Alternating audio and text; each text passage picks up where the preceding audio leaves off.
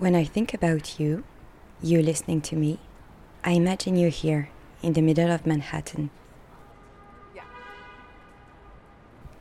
You would be here, waiting for a bus maybe, thinking about your grocery shopping. You could be like, Tom still hasn't bought the juice, it's not that complicated, I told him a thousand times. Or maybe mumbling about your friend's love life. I don't get why she always goes for losers. Maybe she has a nurse syndrome deep down or something like that.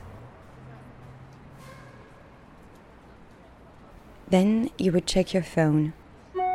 You have a notification. Hey, it's a mail from Spotify's website. Oh, it's a new candidate for the job. Oh, wait, she's in Paris. Too bad. Now you think about me from New York, and I think about you from Paris. Have you ever heard Paris in the spring? Let me show you. I bet you haven't traveled in a while.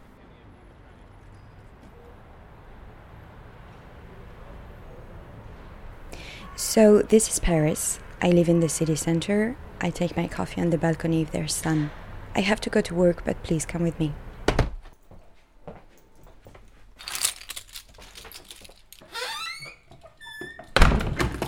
I live on the seventh floor, of course, no elevator. Hey, that's my son's neighbor, Isaac. He always runs in the stairs. I think it's a personal challenge or something.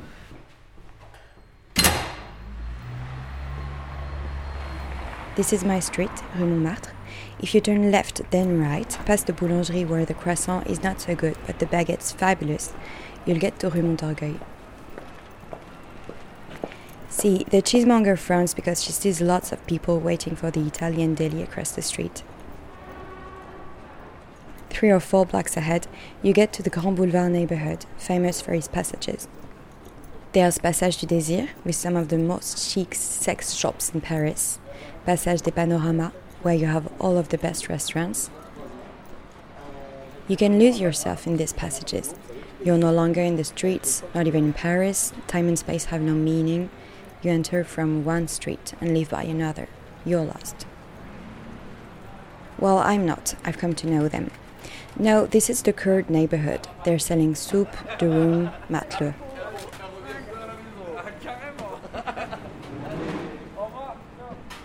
Oh, wait, we're at the office now. This is a co working space that I love. All creative people, all nice people. Let's stop for a coffee break so I can talk to you a bit more about myself.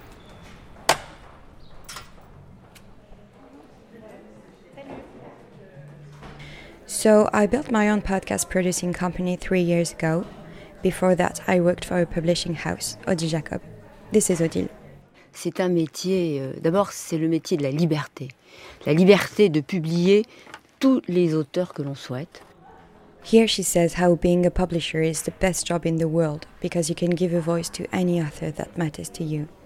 She was an inspiration for me and I loved the authors I worked with. But I wanted to create podcasts, so I left the company. I started with reports about gastronomy and agriculture, and they're still really important topics for me.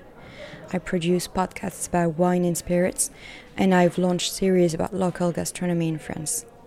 I'm also really involved in ecology, and I've been producing WWF France's podcast for two years. Now, I want to work with the best in class podcast producers. When I saw your job offer, I remembered about listening to Serial. It was summer, I was on the beach, and it struck me how powerful it was. I told myself, this I want to do. Radio can be so much better than video when you allow people to travel with you, when you use the intimacy of voice to share a point of view, when you bring another side of things with music and sounds. This you know how to do better than anyone in the world. I would love it if you allow me to bring all my energy and creativity to make great podcasts with you. I'm going to drop you back in the streets of New York now. Thank you so much for taking the time to listen. I hope you enjoyed the ride. À bientôt, Chloé.